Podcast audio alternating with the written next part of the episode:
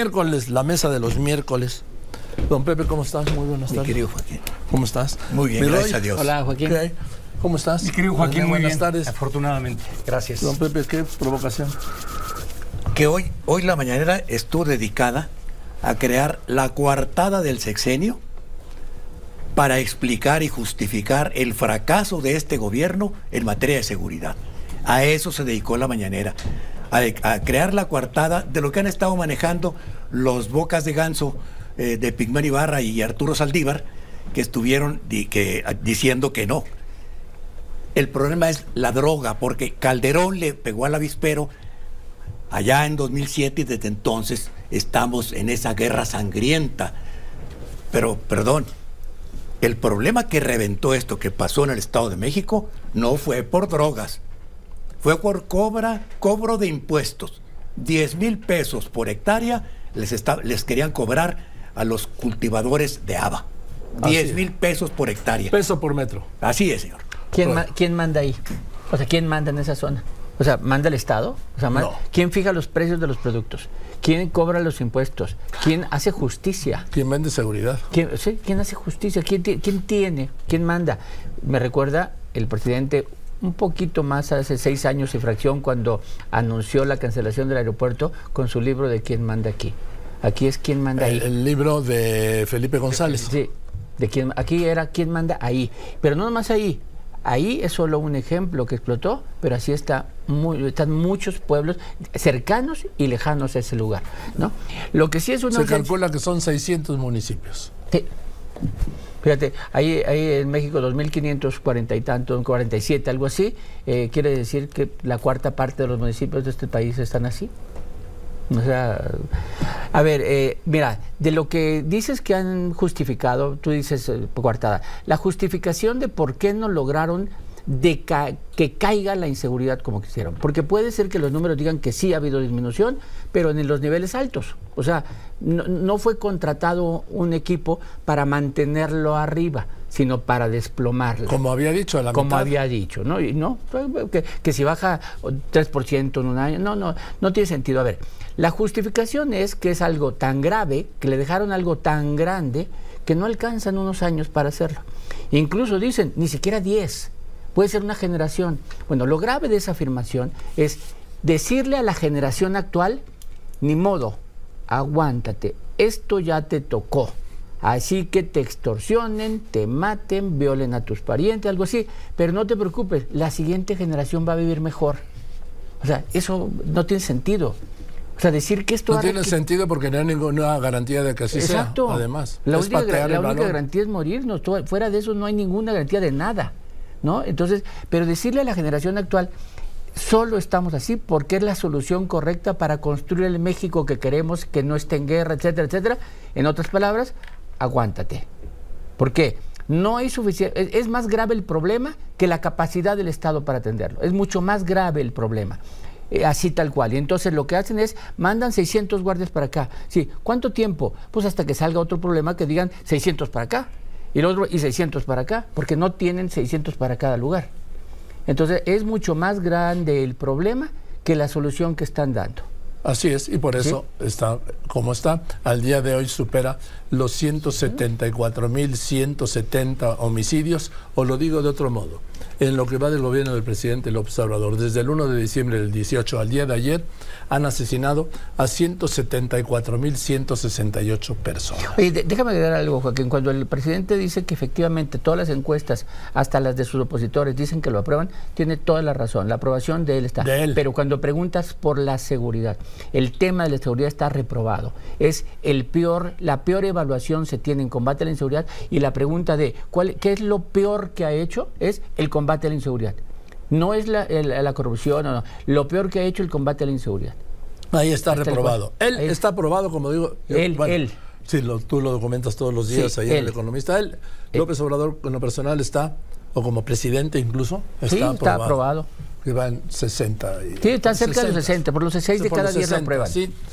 Y el tema es que en su política contra la inseguridad está reprobado, por Sí, más que diga no. lo contrario. Sí. Y eso es unánime. La pregunta que luego tendríamos que contestar todos aquí, ¿por qué esa reprobación en seguridad no se refleja en la aprobación general ni en la preferencia por su partido. O sea, no es ese el tema que está no es, este, no es ese el tema. Pues eh, no se refleja porque una de las reglas. Ya te, va a contestar. no, pero desde mi perspectiva, una de las reglas del ABC del populismo es eh, monopolizar el discurso eh, y en la monopolización del discurso tratar de, eh, de, evadir esa realidad. Y además, algo peor, de inventar una realidad y hasta de incurrir, podríamos decir, Joaquín, en lo que decía Woody Allen de El Mago. Dice, el mago en un lance acabó con la miseria, con la pobreza, pero luego llegó el político y desapareció al mago. Así ha querido desaparecer y sacar de la agenda de conversación ello. El asunto, dices, lo grave es para lo que le dice a esta generación y lo grave viene, sí, no importa, Joaquín, que en una campaña se prometa y se diga, como se dice, que, que, se habla en poesía y luego hay que gobernar en prosa. Dijo que acabaría en un mes, lo cual era absoluta demagogia.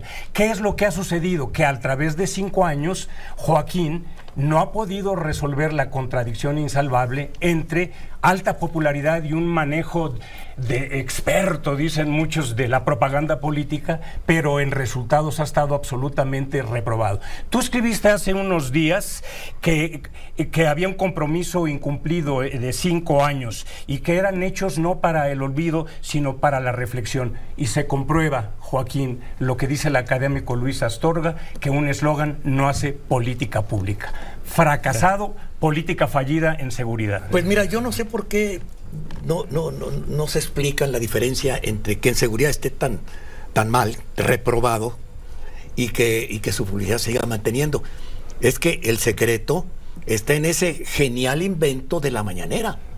Sí. La mañanera sí. es, porque mira, para empezar, no hay, nadie informa nada en el gobierno más que él. Más que él. Eso sí. Esa es la primera genialidad. Y, nada, y nada sucede que no sea de 7 a 9 o de 7 a 10, depende del día. De 6 a 7, no está viendo qué vamos a hacer para combatir al crimen organizado o al cártel de Sinaloa. No, no, no, no.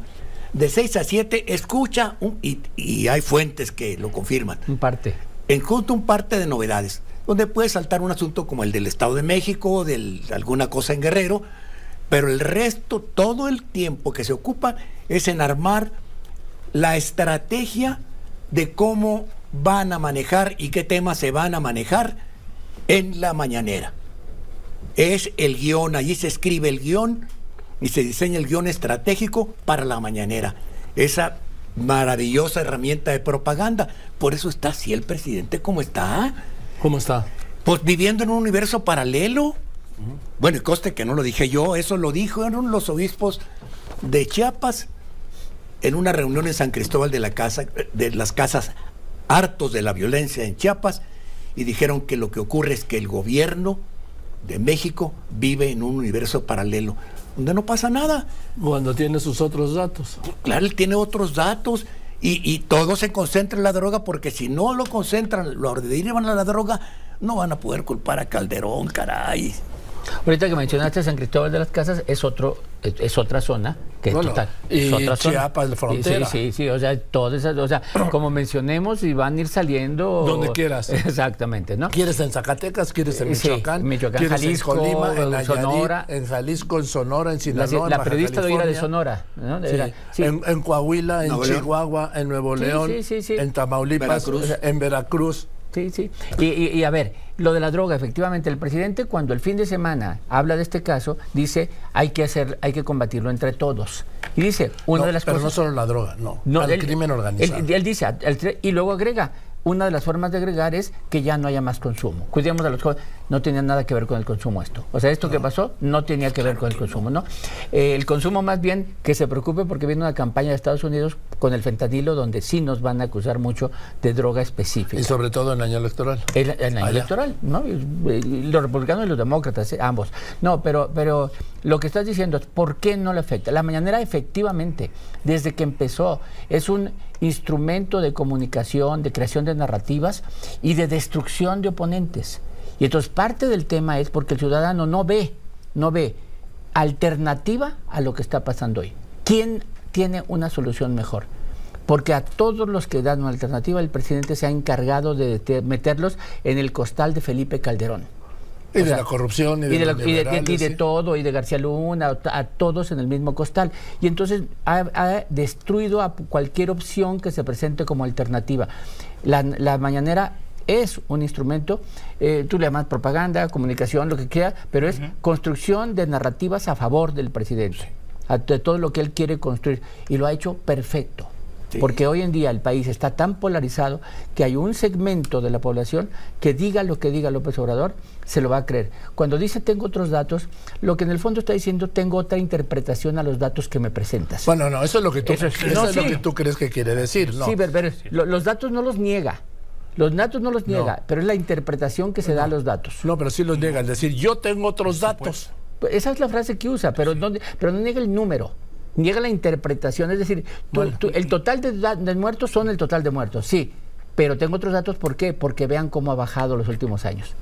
O sea, los interpreta de una pues manera... Pues siguen matando a una persona cada 15 minutos, ¿eh? A lo largo de cinco años. Carlos Pena con sus datos. de, los últimos cinco años y 12 días, porque la cuenta de hoy es la de anoche, ¿no? Y el hecho es que eh, en eso va a pasar signado su sexenio y su administración, Joaquín, a lo que mencionaba, 174.176 más un promedio de 45.000 desaparecidos. Por más que le quiera dar vuelta a esa realidad, y sí, eh, eh, es un instrumento evidente y abiertamente de propaganda, de creación de, narrativa y de, invención de la realidad. Se traduce, sí, de gobierno, por supuesto, pero de un gobierno que no se traduce en la creación de políticas públicas que creen valor de, interés público. El hecho, Joaquín, es que mientras tanto y con todo esto, eh, hubo una declaración que por lo menos fue lamentable por parte del presidente ante la tragedia de...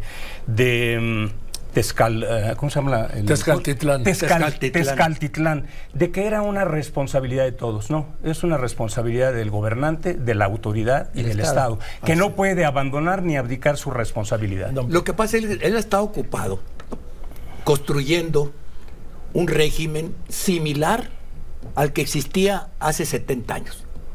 Hace 60 o 70 años, un presidente de la República le dijo a un gran empresario, ese era el poder de los presidentes, a un empresario que eran amigos durante un cuarto de siglo. eran amigos desde jóvenes. Y le dijo a su amigo, nomás te voy a dar un consejo.